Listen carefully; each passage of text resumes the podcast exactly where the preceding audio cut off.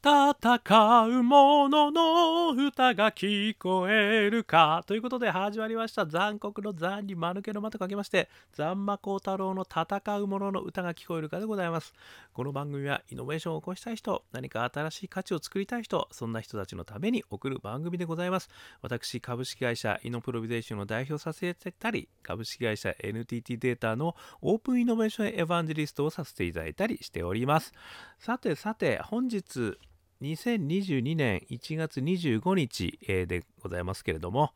えー、今日のテーマはですね、えー、昨日、え大企業から起業家を出しシリーズ第1弾ということでですね 大企業から起業家を出す意味を考えてみましたというお話をさせていただいたんですが今日はついに第2弾大企業から起業家を出すためにはねということをですねちょっとお話ししてみたいというふうに、え思っております。えー、まあね、最近はですね、そういう意味では、あの、ね、アクセラレーションとかね、社内ベンチャーとかね、もういろんな出島とかね、あの、いろんな制度、それから仕掛け作り、ね、オープンイノベーションなんちゃら室とかね、デジタル推進室とかね、いろんなものがあの、ね、できておりますのでですね、これ非常に喜ばしいことでございますと。で、ただですね、なかなかですね、まあそういうその制度的なね、えー、ところがある企業は、まあ、素晴らしいと。いうところあるんですが、なかなかそういう企業ばっかりというわけではないですね。で、またはですね、そういう企業になりたいんだけれども、そういう箱も作って、制度もなんとなく作ったんだけども、なかなかうまくいかないというところもね、あの、あると思うんですよね。まあ、そういったお嘆きの奇形にですね 少しでもお役に立てる話がね、今日はできればなというふうに、えー、思っているということでございます。えー、まあね、特にね、私が思うのは、まあ制度がないからね、そういうなんかうちの会社はそういう、まあ、古い体質なんですよと、制度がないからやっぱりそういうのうまくいかないんですというふうにね、あの言われるところをすごくたくさん私まだやっぱり伺うものですから、まあ、制度がね、できれば本当に素敵でありますけれども、制度がない中でですね、あの、やってこられている人たちもたくさんいるというところもですね、私見させていただいてますので、まあ、制度が例えばなくてもね、あの、できると。まあ、こういう仕掛け作りをね、小さいチームの中でもやっていくことができるみたいなね、あの、話ができたらいいなというふうに思っているところでございます。ということで、えー、3つ、えステップがね、えー、あるんじゃないかというふうにちょっと思いましたということで、1つ目はですね、種を作るという意味で、まずやる気のある人を拾うというのがね、1つ目。それから2つ目はですね、育成という意味で、アイデアを事業にする経験を一回りさせる。そして3つ目はですね、刈り取り、まあ、もしくは出口と言っていいのかもしれないですけれども、起業を応援する空気を作るということですね。このやる気のある人を拾う、アイデアを事業にする経験を一回りさせる、起業を応援する空気を作る、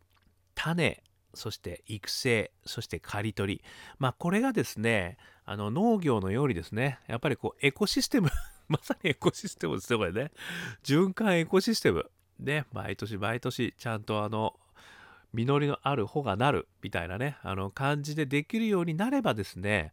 あの、これは何もね、制度がなくたって、そのチームの中でね、あのやっていけることなんじゃないかと。いうふうにね、私自身はまあ思うということなんですね。なので、その3つについてですね、あの、もうちょっと詳しく説明してみたいと思います。1つ目がですね、このやる気のある人を拾う。ね、この種の部分なんですけれども、これはですね、あのたまにこう見かけてしまうのが、例えばね、えー、課長になる前のやっぱり優秀な方々をね、こういった経験をさせたいんだということでね、そういう人たちにこういうことをやらせるとかね。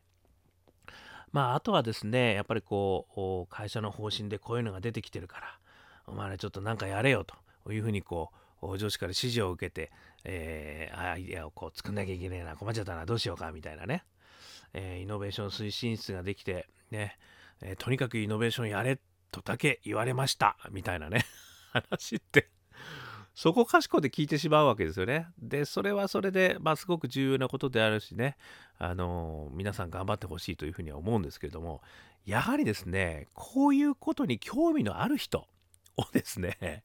にやってもらうことがやっぱり何と言っても大事だというふうに思うわけですよね。ですから、このやる気のある人を拾う仕組みですね。なので、まあこれはアイデアコンテストとかね、まあいろいろこう公募とかね、あの、いろんな仕掛け作りで拾うこともできるしですよ。あと、それはね、どっちかというとプル型なんですけども、プッシュ型としてですね、こいつは本当面白いことばっかりやってると、ちょっとこいつをうちに連れてきてやろう。もしくはこいつと一緒にやっちまえと。ね、いうような形で、やっぱりやる気のある人を拾う。ね、チームに入れられれば一番いいですけども、チームに入れられなくても一緒にやると。一緒にやろうぜと言っちゃう。ね。これがやっぱりすごい大事なんですよね。で、このまたやる気のある人っていうのもですね、ちょっとあのー、まあ2フェーズぐらい本当はあるんですけどね、やる気があるんだけども何をやったらいいかわからない。っていうね、感じもありますよね。またはやる気があって明確に自分の、まあ、人生のストーリーに乗っかってる、これやりたいんだっていう人ね。まあこういうパターン、こう、まあ2パターンぐらいあるんですけど、まあどちらでもまあいいかなというふうには思います。ただそのやる気があってやることがない人はですね、これはまたあの別のですね、あのエクササイズがあって、まあ通常のですね、えー、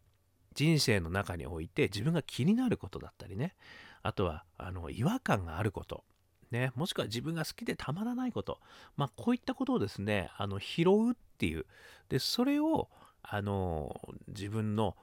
要は生きる道につなげていくっていうね。新しい価値につなげていくっていう、まあ、エクササイズがですねあるんですねこれね。あるんですねって私があのやってるだけなんですけど。これね気になる方はお問い合わせください。あのまたねそういったことをやればですねやりたいことは出てくるんですよ。ね。なのでまあやる気がある人とね、一括りで私はあの表現したいと。まあ、とにかくやっぱりね、そういうことが好きな人っていますからね。そういうことを、まあ、新しい価値を作りたい。ね、何か新しいことを、あのすごくやるのが好きなんだっていう人をね、やっぱりこうやってもらう。これがまず種ですね。種を拾ってくる。ね、ということかと思います。まあ、種を作ると言ってもいいかもしれないですね。それから2つ目。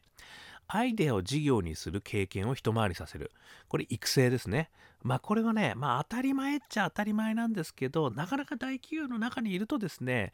分業制度ね、これに人があの発明した最大の武器と言われている分業制度。これにですね、実はやっぱり大企業の場合はずっと分業ばっかりやらされちゃうってこともあるんですよね。まあ幸いなことにですね、いろんなところにこう移動しながらね、いろんな分業を覚えていけば一通りわかるんですけど、それにはすごく時間がかかるんですよ。私なんてもう30年かかってしまいましたと、ね、いうことなんで、30年かかってもね、あの全てあの分かってなかったですからね、そういう意味じゃね。ということもあってですね、要はこのベンチャー企業の人もしくは独立する人が一番こう得る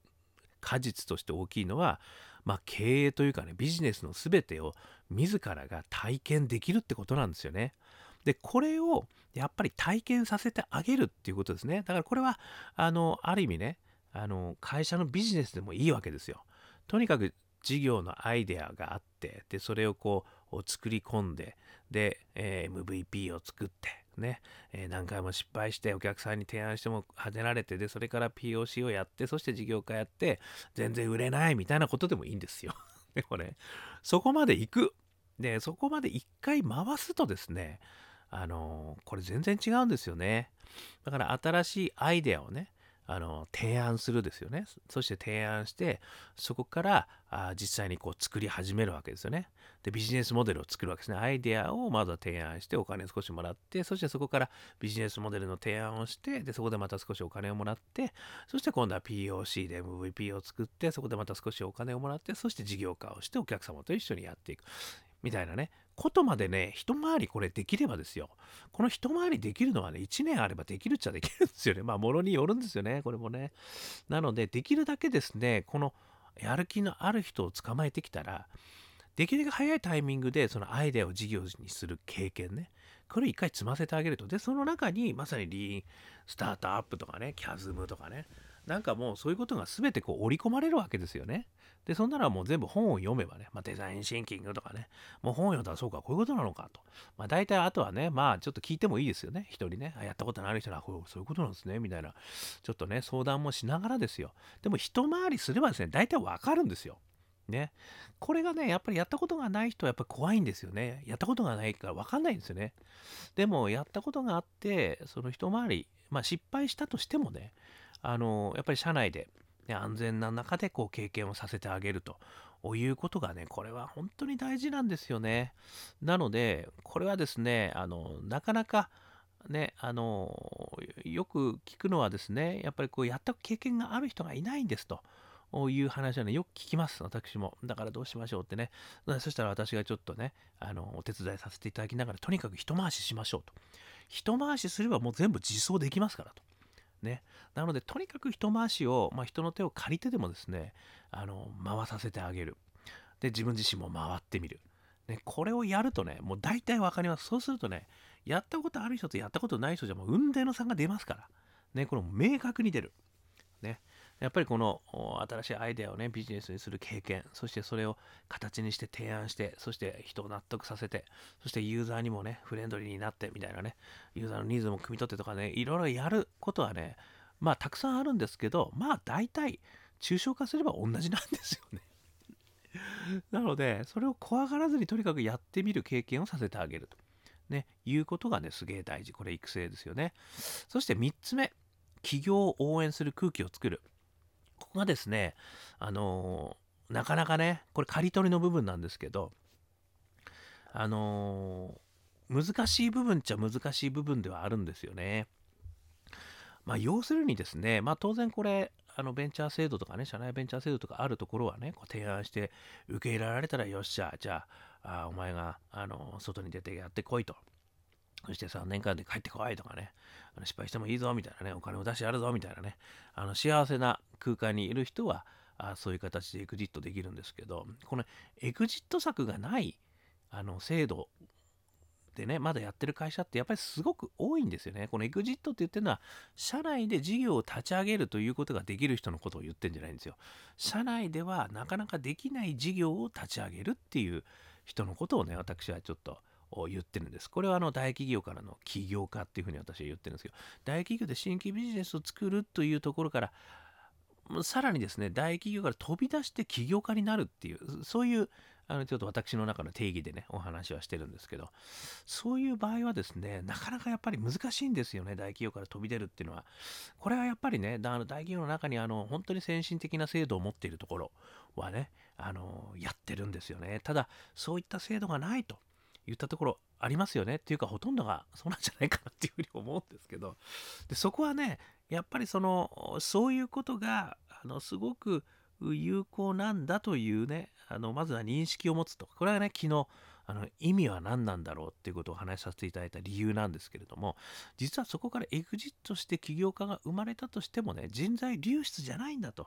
いうところをね私はあの思っているんですよね。で、それは、あの、もし大企業がね、応援して、で、自分が起業家ということでで出れたとしたらですよ、別にお金出してもらわなかったとしてもですよ、そして、ね、そういった制度がなかったとしても、応援してくれてると。ね、応援して出してくれたと、お前頑張れと。ね、もしダメだったらあの帰ってきていいからとかぐらいまで言われて応援するとなると、やっぱりね、その大企業のためになることをしようと思うじゃないですか。ね、やっぱりこう母親、母親のね、顔はやっぱり忘れられないと。だから、で、やっぱりこう応援してくれたら、やっぱりいつかね、まあ、全然違う事業になったとしても、あの、和解したいみたいな、ということでいい関係になるとすると、それはまさにね、あのジレンマ、ね、イノベーションのジレンマをね、あの突破できるものをやってくれるのかもしれない。ね、ゆくゆくはでもその人たちのところにね、自分たちの社員もこう、もしくはお金も入れてやることもあるかもしれないね。ということもあるかもしれないので、その起業する人たちをですね、ぜひとも応援する空気を作る。ね、それって素敵なことだよと。だってうちの会社にない価値を新たに作ってんだもん、こいつと。ね、そして他から資金調達していったんだったら、お前すげえなと。頑張れよ、お前っていうふうにね、あの言ってくれるようなやっぱりね空気があるかないかもしくはねそのチームの上の上司だけでもいいですよね。別にその社長とか幹部とか言わなくたってそのチームの中にいる上司でチームリーダー、ね、が言ってくれるだけで全然違いますよね。あったとお前のところにね発注出してやるぜとかね。なんかそういうことがねあの言えるやっぱり空気。これがねやっぱりすごい大事だと思うんですよね。この応援する。起業して外に出ようという人を応援する。ね、自分たちのこうリソースがなくなる裏切り者っていうような感じにならない空気感でこれ難しいんですよねでもねでもねこういうのができてくると思います私は。ね、それであの恩返しをするぜみたいなねもしくは外に出た子供がね成長したのを見て喜ぶみたいなね、えー、いうことがね、できればね、すごくいいと思うんですよね。だから大体こういう風になるとですね、要はこの大企業に中におけるミッションとかね、そういったものと、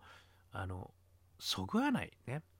ものが出たとしても、で、それはもしかしたらやっぱりイノベーター、イノベーションですから、ある意味ね、あの、やっぱり大企業の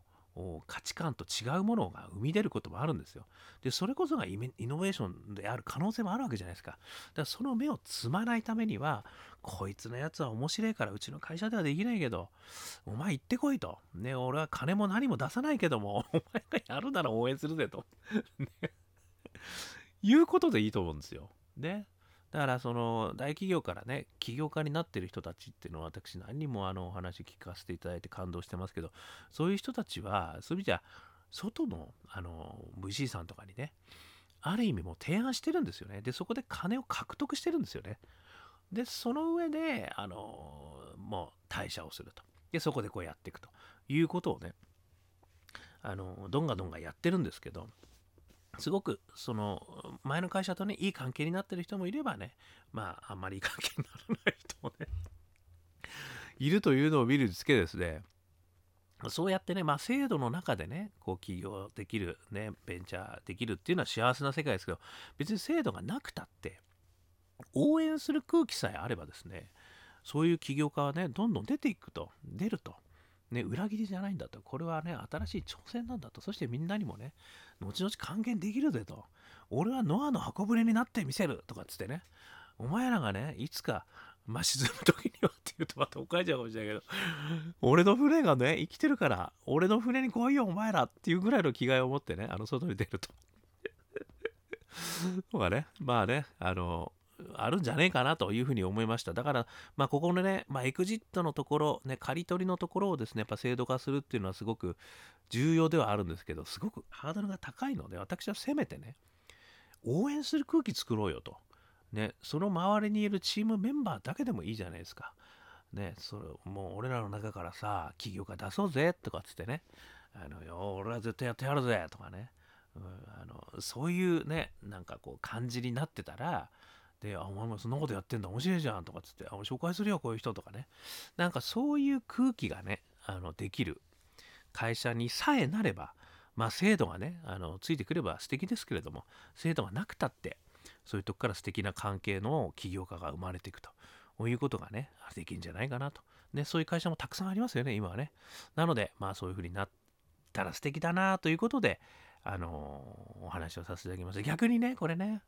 制度だけ作ればね、いいってもんじゃないってことでも、また裏返しではあるんですよ。だからこのやる気のある人を拾うことができてるかね、種を、きちっとやっぱりそういう人を拾うことができてるからね、それからアイデアを次元にする経験を積ませることができる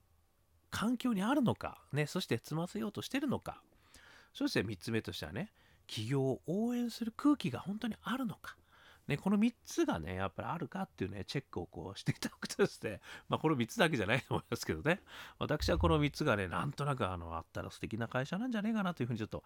まあもしくはね、素敵なチームでもいいですよね。別に会社である必要はないんでね、あの、そういうふうに思いました。また個人として見てもね、自分としてのこう、なんかやりたいやっぱり気持ちがね、抑えられない気持ちがあるよと。ね、だからそういったところから知の探索をしながら新たな気づきをねビジネスモデルにやることを何回もやってみる。そして自分自身としてそういう人になりたければやっぱりアイデアを自由にする経験を自分にやっぱり積ませると。どんなどんな形でもいいから。ね副業でもなんかこうこっそりでもいいから。なんかね別にビジネスじゃなんなくてもいいじゃないですか。なんかそのアイデアを価値にするだけでもいいですよね。なんかそういうのボランティアベースでやってみるでもなんかもいいかもしれないですけども、なんかそういうのをね、アイデアをこうなんか価値に変えていって人にこう提供するっていうことをね、やっぱり人、一回りはやってみると。そうするとね、随分あの分かることがあるんじゃないかと。ね、これは個人でも思います。それで3番目はね、この企業を応援する空気。で、まあ、これ自らね、あの、やっぱり起業するぜと言った時にはね、いろんな仲間たちとこう一緒にね、こう応援する空気を作ると。ね、みんなでやっていこうぜと。いう空気を作ると。そして自分自身としてね自分を刈り取るためのねやり方っていうことをきちっとあのこれもやってみると、ね、VC のね皆さんにちょっとお話をしてみるみたいなね。あのそういったところでねこうやってみるとか、えー、いうことをですねまあここはね、まあ、仲間とねあの一緒にできるとね本当はすごくいいんですけどね。でこの応援してもらう応援し応援されるというのはね。でこれ日本全国で見てもあの起業するの？かっこいいとかね。あのなんかこうねなんでしょう。ねちょっととかくジェラシックパークみたいなねジェラ、ジェラシーをね、することもあるかもしれません。それよりもね、応援するぜと、ね、いう空気、ね、起業したらすごくいいじゃんと、お前も挑戦するんだね、みたいなね。ね失敗してもいいじゃんと、また頑張ればいいじゃん、うちのとこで来る？みたいなね。なんかね、そういう空気感がね、日本全国、ね、えー、蔓延すればいいなと。まあ、蔓延というのはあまりことですね。あのこう広がればいいなというふうに思いましたということでございました。ということで今日も聞いていただきましてどうもありがとうございました。アンカー .fm ね、こちらの方で毎日配信してますのでよかったらえ登録してください。ね、毎日配信届きますよ。それから残酷の残に丸ける間、光る太郎、えー、こちらの方ですね、Facebook、Instagram、Twitter、えー、やってますので、よかったらいいね、シェア、そしてコメント、ね、いただけると私とも対話が広がると思います。またですね、元気のない方、ね、元気出したい、ここ一番力を入れたい人は、アカペラグループ、香港ラッキーズの中年ワンダーランド、ね、中年不思議国と書いて、中年ワンダーランド、香港、好きな運と書いて、香港ラッキーズ、ね、こちらのストリーミング再生が今ですね、絶賛配信中、元気が出ますね。えー、いろんなところで LINE でも聞けますし、えー、Apple でも聞けますし、Spotify でも聞けますし、えー、Amazon でも聞けますし、ね。ということで、えー、活用いただければ幸いでございます。ということで、今日も聞いていただきましてどうもありがとうございました。それでは皆様、頑張りましょうまた明日